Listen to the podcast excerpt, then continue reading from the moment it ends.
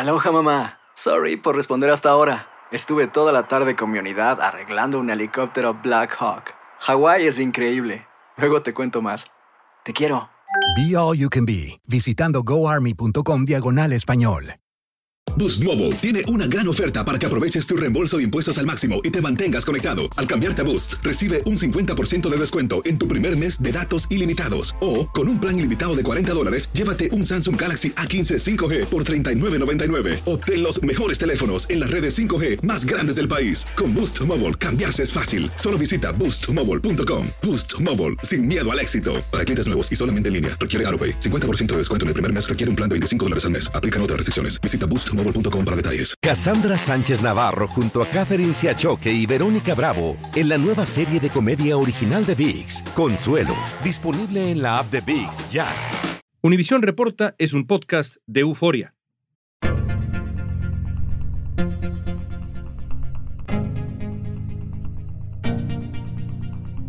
La verdad es que tenemos un abanico de problemas de derechos humanos. Algunos países latinoamericanos siguen en deuda ante la cantidad de violaciones, tal vez las más graves en décadas. Diversas organizaciones han denunciado un aumento de violaciones de derechos humanos en Latinoamérica, sobre todo en países con gobiernos autoritarios como Cuba, Venezuela, Nicaragua y El Salvador. Nuestro análisis sobre la situación regional es que estamos ante un retroceso alarmante de libertades públicas en la región. Los estallidos sociales y la crisis económica después de la pandemia desnudaron aún más las carencias. José Miguel Vivanco es especialista en la defensa de la democracia y de los derechos humanos. Fue director de la División de las Américas de Human Rights Watch y es fundador del Centro para la Justicia y el Derecho Internacional. Hoy nos va a explicar a qué se debe la violación sistemática de los derechos humanos en la región, qué pasa en países como Venezuela, Cuba, El Salvador, y qué papel juegan en este escenario los gobiernos de México y Brasil. El hecho que nos permitamos contar con líderes como Lula, como AMLO, que con total descaro les rinden homenaje a estos dictadores, yo creo que es revelador de un síntoma más profundo, y es eso lo preocupante Hoy es lunes 5 de junio, soy León Krause, esto es Univisión Reporta. La región, América Latina, que tú conoces como muy poca gente, vive momentos complicados. El narcotráfico, la migración, los desplazados, la violencia, el autoritarismo. La lista es larga. Tú conoces el entorno latinoamericano como poca gente. ¿Cómo están las cosas hoy, a mediados del 2023? León, la lista es larga y yo creo que si hacemos un muy pequeño esfuerzo, podemos seguir ampliándola, desafortunadamente. Para mí, uno de los problemas centrales que cabe mencionar y destacar es la falta de confianza y de fe en el sistema democrático. El problema es que el sistema como lo hemos conocido hasta ahora cuenta de dos fases. La primera son las elecciones libres y competitivas y lo más importante es que el que es derrotado en esa contienda reconoce la derrota, admite la derrota. Por lo tanto, el piso básico de fijarse unas reglas del juego, competir con esas reglas y luego aceptar el resultado es algo que es absolutamente central. Si eso no está claro y no hay cohesión social y no hay, no hay una especie de unanimidad entre los ciudadanos que esas son las reglas, se te puede derrumbar todo el sistema. Y en segundo orden, aceptamos la noción que una vez elegido el candidato y asumido el poder, puede gobernar como se le antoja, simplemente porque tiene esa legitimidad de origen, porque efectivamente ganó las elecciones. Pero una vez ya en el poder, puede hacer y deshacer, puede cambiar las reglas del juego, puede intentar concentrar el poder en sus manos y perseguir a aquellos que no coinciden con sus ideas. Y lo peor de todo es que si hace todo eso y mantiene índices altos de popularidad, estamos ante un fenómeno muy complejo. La libertad de nuestros familiares. Estamos ante un fenómeno migratorio muy, muy grave en la región que incluye a más de 6 millones de venezolanos, más de 110 mil nicaragüenses y miles de personas de Centroamérica que se ven obligadas a huir de la violencia y la falta de Estado de Derecho en sus países. El informe más reciente de Amnistía Internacional dice que a partir de la pandemia, varios gobiernos latinoamericanos declararon estados de excepción que llevaron a violaciones graves de derechos humanos como detenciones arbitrarias y homicidios ilegítimos. Destacan en el informe el caso de Venezuela, donde las fuerzas de seguridad han efectuado, presuntamente, cerca de 500 ejecuciones extrajudiciales así como torturas a personas que se oponen al gobierno de Nicolás Maduro. Más del 90% de su población se ha empobrecido, más de 7 millones de venezolanos han emigrado y en las que cientos de personas perdieron sus vidas en protestas que intentaban un cambio político. Aquí estamos, enteros, de pie y victorioso. Quiero ir país por país, no cubriremos todos, pero me parece que hay que enfocarnos en algunos. Comencemos por Venezuela el gobierno de Nicolás Maduro ha enviado al exilio a millones de personas, millones de venezolanos. Y sin embargo, parece consolidarse. ¿Qué está pasando en Venezuela? ¿Cómo lo explicas? Se consolidó. Con el dolor del alma hay que entender que hoy día Maduro está más fuerte que nunca. Y no solo eso, está avanzando en una campaña de legitimación hoy día Maduro es aceptado y participa y es incorporado a los más importantes foros latinoamericanos. Estamos hablando de alguien que está acusado por la justicia de Estados Unidos de participación en narcotráfico, que su régimen, incluido por supuesto él personalmente, está bajo investigación por crímenes de lesa humanidad ante nada menos que la Corte Penal Internacional, que es la misma que está investigando a Putin. O sea, es el máximo tribunal global que investiga hechos atroces y que cuenta además con un récord, yo diría, unánime de documentación por parte de Naciones Unidas, la OEA, la sociedad civil, de gravísimas violaciones a los derechos humanos. Y como tú lo mencionabas, con 7 millones de venezolanos repartidos por el mundo que han tenido que salir con lo opuesto, muchos de ellos huyendo de la represión y otros por la situación económica desastrosa, por la inseguridad que se vive en el país. Ese personaje hoy día creo que no le teme a la oposición, la oposición sigue estando muy dividida, proyecta perpetuarse en el poder y es aceptado como un jefe de Estado más en reuniones regionales. Hace un par de semanas el presidente de Brasil, Luis Ignacio Lula da Silva, se reunió con Maduro por primera vez desde que asumió el mandato y le manifestó su apoyo, desestimando las múltiples denuncias por violaciones a los derechos humanos en su contra. Lula aseguró que se ha construido una narrativa contra Venezuela sobre el autoritarismo y la antidemocracia y pidió a los medios de comunicación deconstruir dicha narrativa. El presidente Lula da Silva vuelve a la presidencia de Brasil. En el pasado ha sido o pretendido ser un mediador, pero de pronto ahora adopta un discurso que minimiza los horrores que se viven en Venezuela bajo el mando de Maduro. ¿Qué ocurre ahí?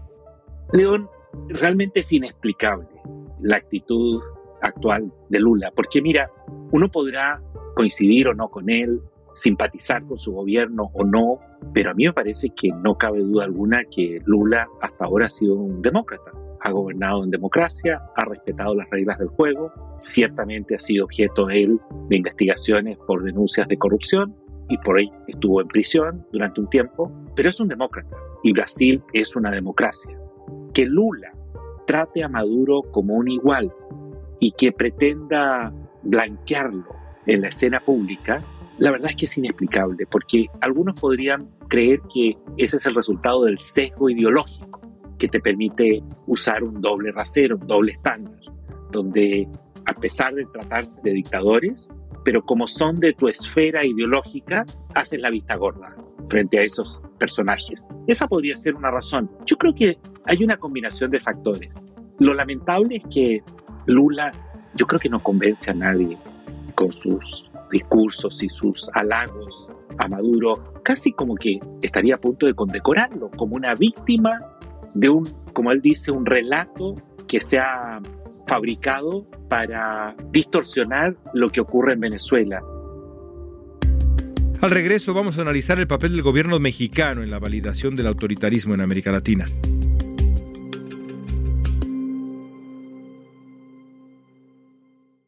Boost Mobile tiene una gran oferta para que aproveches tu reembolso de impuestos al máximo y te mantengas conectado. Al cambiarte a Boost, recibe un 50% de descuento en tu primer mes de datos ilimitados. O, con un plan ilimitado de 40 dólares, llévate un Samsung Galaxy A15 5G por $39.99. Obtén los mejores teléfonos en las redes 5G más grandes del país. Con Boost Mobile, cambiarse es fácil. Solo visita boostmobile.com. Boost Mobile, sin miedo al éxito. Para clientes nuevos y solamente en línea, requiere AroPay. 50% de descuento en el primer mes requiere un plan de 25 dólares al mes. Aplican otras restricciones. Visita boostmobile.com para detalles.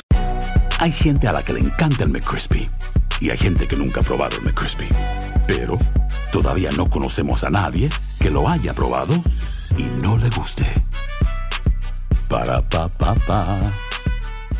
Cassandra Sánchez Navarro junto a Catherine Siachoque y Verónica Bravo en la nueva serie de comedia original de VIX, Consuelo, disponible en la app de VIX ya. Estamos platicando con el abogado especialista en derechos humanos José Miguel Vivanco. En América Latina tenemos varias izquierdas, desde una izquierda roja, roja, roja, como puede ser Nicaragua, Cuba o Venezuela, hasta una izquierda más rosadita, que pudiera ser el caso de Chile. Pero incluso en gobiernos donde los líderes llegan al poder democráticamente y después de elecciones, al llegar al poder abusan de las garantías más elementales de la democracia y esto lo vemos, por ejemplo, en casos como México, Brasil, El Salvador. Ese discurso, esa explicación extrañísima que pretende que el problema de Venezuela es un problema de comunicación, un problema narrativo. Yo esa explicación se la he escuchado a otras personas. Por ejemplo, se la he escuchado a Andrés Manuel López Obrador casi palabra por palabra. Y el gobierno de México ha jugado un papel también en esta rehabilitación, y no nada más del gobierno venezolano, también del gobierno nicaragüense y de Cuba. ¿Qué papel ha jugado México en este panorama que describes en estos últimos años? En estos últimos años, durante el gobierno de Andrés Manuel López Obrador, lo cierto es que México ha pasado a jugar un rol muy triste yo diría, deliberados esfuerzos por legitimar dictaduras. Eso es súper grave, es muy, muy grave. Una cosa es que un gobierno no se atreva a condenar una dictadura, le saque el cuerpo a la jeringa y evite pronunciarse al respecto por razones comerciales, geopolíticas, en fin. Otra cosa, en cambio, es lo que hace Andrés Manuel López Obrador, que es rendirle homenaje al régimen cubano, a Ortega, y desde luego a Maduro. Lo ha invitado a México, a todos estos los ha invitado. El hecho que nos permitamos contar con líderes como Lula, como AMLO, que con total descaro les rinden homenaje a estos dictadores, yo creo que es revelador de un síntoma más profundo. Y es eso lo preocupante. Porque estos no son líderes que de la nada y en el vacío sostienen estos disparates. Estos son líderes que creo que reflejan un periodo, una crisis, un momento de mucho cuestionamiento y de grandes peligros que estamos viviendo en esta región y también a nivel global. Quedémonos en México un segundo.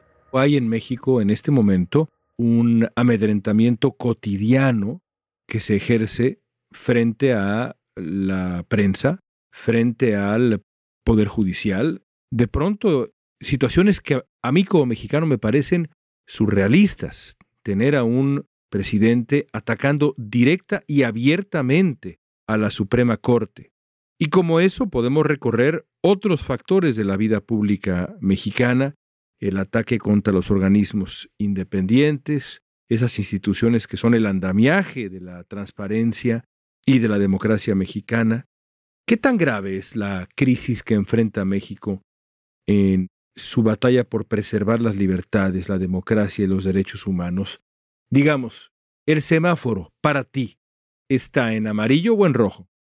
Yo creo que está en amarillo y no está aún en rojo, porque a pesar de todas los impulsos autoritarios de AMLO, a pesar de esa retórica sistemática, implacable contra efectivamente las instituciones que tú has mencionado, a pesar de todas sus iniciativas, incluso legislativas, para debilitar los mecanismos de control y en esencia el Estado de Derecho en México, creo que el daño que AMLO le ha hecho a la democracia mexicana, que es una democracia joven, por cierto, no es irreversible, no son daños irreparables. Así que la democracia resiste a pesar de López Obrador. Yo creo que a pesar de López Obrador y a pesar de la popularidad de López Obrador, las instituciones han podido a pulso y con los apoyos, muchas veces hasta, yo diría, silenciosos, de importantes sectores democráticos del país, han logrado sostenerse. Sin embargo, León, yo sí creo que hay una secuela o un legado del gobierno de López Obrador del que va a costar muchísimo, muchísimo recuperarse, y es la militarización del país. Nayib Bukele asumió la presidencia de El Salvador en junio de 2019 y desde entonces ha tomado una serie de medidas polémicas que han sido denunciadas como inconstitucionales. Queda aprobada la iniciativa del presidente de la República por medio del Consejo de Ministros en el sentido se prolongue el régimen de excepción en todo el territorio nacional. Además, con el argumento de controlar la violencia de las pandillas, se declaró estado de excepción hace más de un año. Desde entonces se han hecho más de 60.000 detenciones y diversos organismos han denunciado violaciones masivas a derechos humanos en El Salvador. Ya un año de que estén presos y sin que se les haya condenado, se les haya encontrado que son inocentes, es terrible. La gente está desesperada. Nosotros no tenemos paz porque no saber de nuestros hijos cómo están esta no es paz, esto nos estamos muriendo en vida.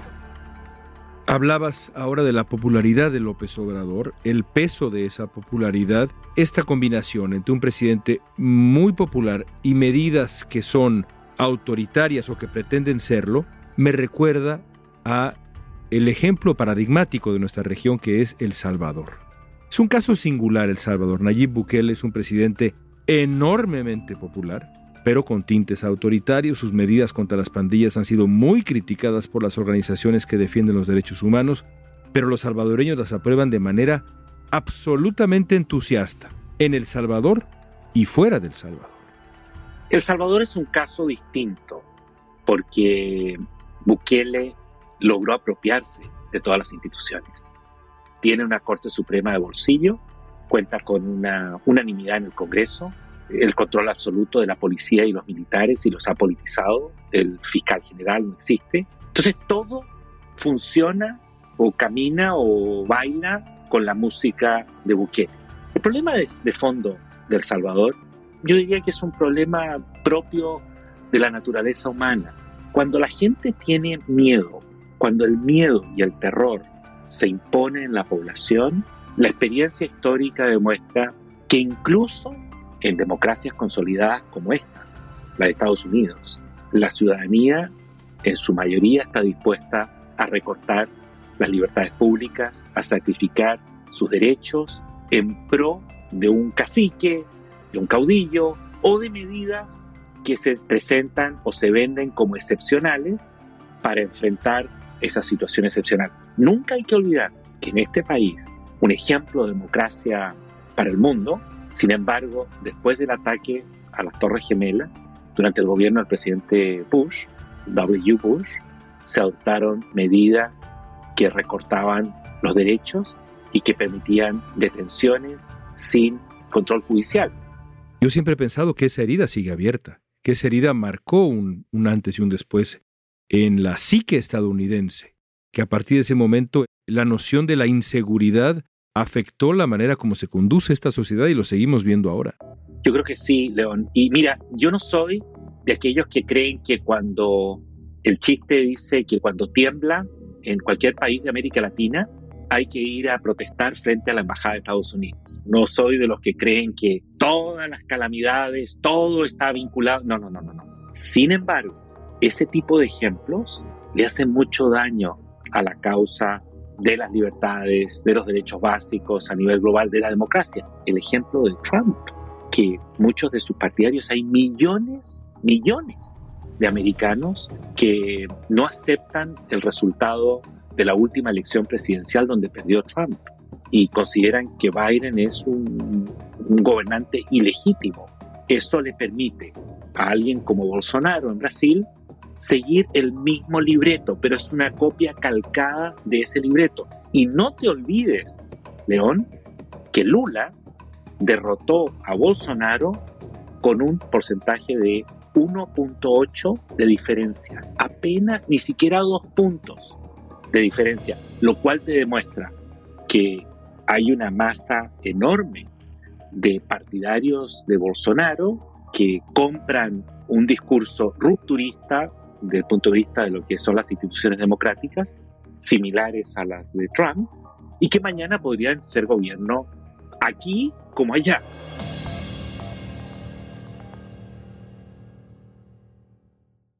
Este fin de semana hubo intensas protestas en Cuba, al tiempo que ya comienza a salir testimonios de la represión que se vivió en algunas localidades por parte de la policía castrista. Todos los ojos están puestos en la nación porque el pueblo sigue con intenciones de salir a las calles y pedir ante todo libertad. Quiero terminar con el elefante en la región desde hace décadas. Cuba. Establezcámoslo. Y tú eres la autoridad para esto. La autoridad. ¿En Cuba se violan los derechos humanos sistemáticamente, sí o no? Pero por supuesto que sí. O sea, ahí no hay libertades, no hay derechos básicos, no hay independencia judicial. Lo que diga la seguridad del Estado es la ley y las personas pueden, sin debido proceso, sin ninguna transparencia, terminar en prisión pagando por simplemente ejercer su libertad de expresión, por ejemplo. Cuba sigue siendo, sin embargo, el país a quien nadie toca, José Miguel. O al menos no los gobiernos de izquierda. Hace poco entrevisté a Gabriel Boric, el eh, joven presidente de izquierda en Chile. Boric se anima a criticar duramente a Nicaragua y Venezuela, a diferencia de otros presidentes como López Obrador, como eh, Lula, pero a Cuba no la toca. ¿Por qué Cuba sigue siendo intocable para la izquierda latinoamericana sin importar la generación de la que estemos hablando? Lula con la edad que tiene, Boric con la edad que tiene. ¿Los divide, qué será? ¿Cuatro décadas? ¿Por qué sigue siendo intocable?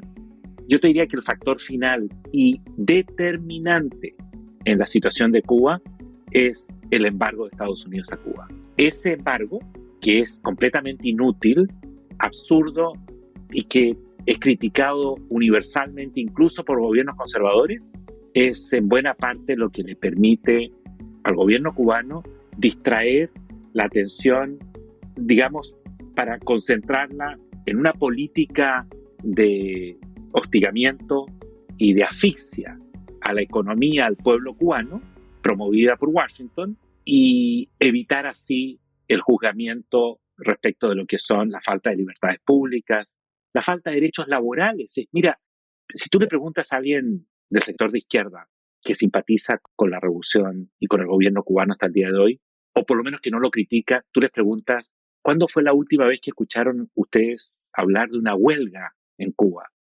Y creo que muchos se sorprenderían con la pregunta. Y la explicación es muy sencilla, no existen derechos laborales, no existen sindicatos independientes en Cuba. Entonces, ¿cómo puede haber un derecho a huelga? ¿Cómo puede haber una huelga? Y si la hay, es inmediatamente reprimida por la seguridad del Estado. Y esas personas, esos obreros o trabajadores o empleados que apoyan, y estamos hablando en teoría porque estas cosas no ocurren en Cuba, pero si decidieran dejar de trabajar, serían tratados como contrarrevolucionarios y les aplicarían una legislación que es draconiana y que no permite digamos, ningún tipo de espacio para el ejercicio de las libertades. Déjame cerrar con un par de preguntas sobre, sobre el futuro. Incluyamos a Estados Unidos. No sé si hasta Canadá, pero incluyamos a Estados Unidos. Hay una suerte de claudicación en eh, la lucha democrática en las nuevas generaciones.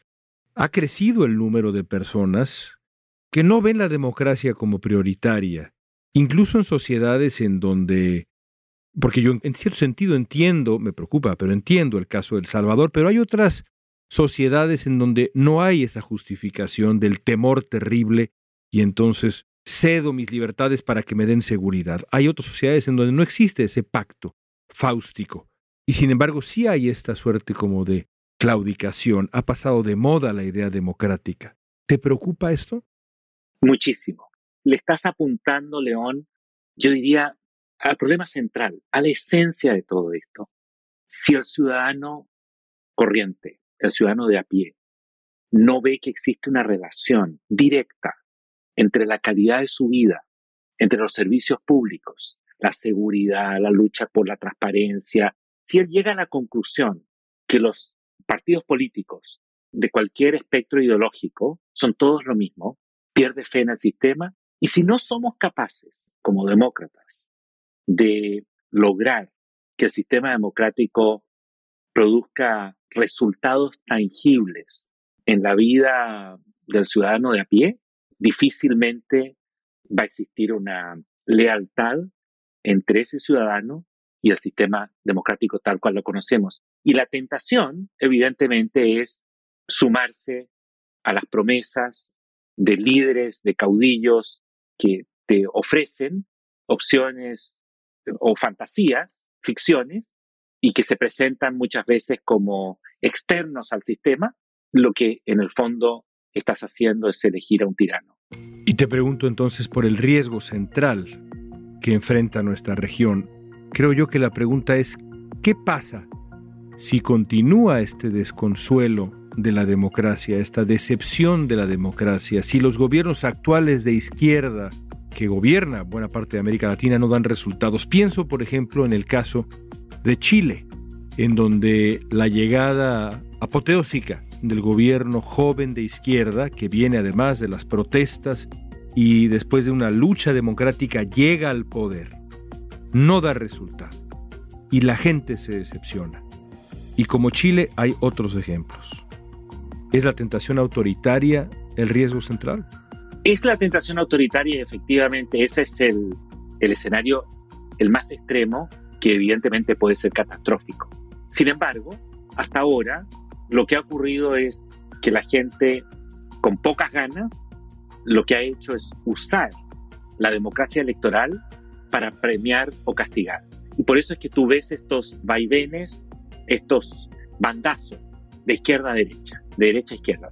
Y en esto hay que llamar la atención porque la gente muchas veces dice, hoy América Latina se movió todo hacia la izquierda luego se movió hacia la derecha. En realidad, yo no creo que la gran mayoría de los ciudadanos de un día a otro pasan a ser de derecha y después esas mismas mayorías pasan a ser de izquierda.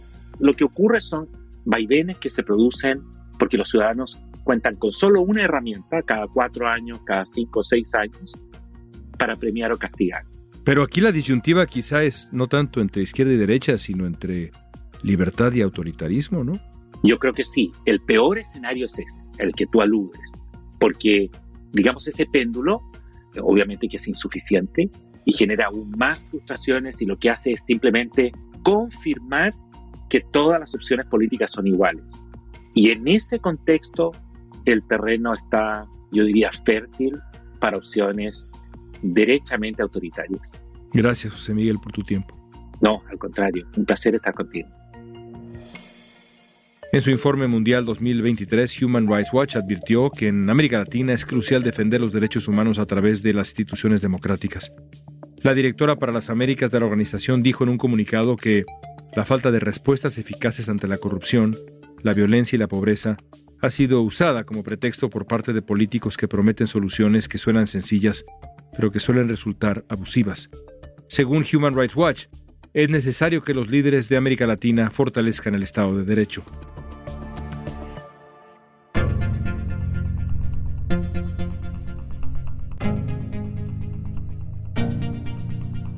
Esta pregunta es para ti. ¿Cómo imaginas el futuro inmediato de América Latina en cuanto a la defensa de los derechos humanos más elementales? Usa la etiqueta Univisión Reporta. Hazlo en redes sociales. Danos tu opinión en Facebook, Instagram, Twitter o en TikTok. Escuchaste Univisión Reporta. Si te gustó este episodio, síguenos y compártelo con otros. En la producción ejecutiva, Olivia Liendo. Producción de contenido, Milly Supan. Asistencia de producción, Natalia López y Mansi. Booking, Soía González. Música original de Carlos Jorge García, Luis Daniel González y Jorge González. Soy León Krause, gracias por escuchar Univisión Reporta.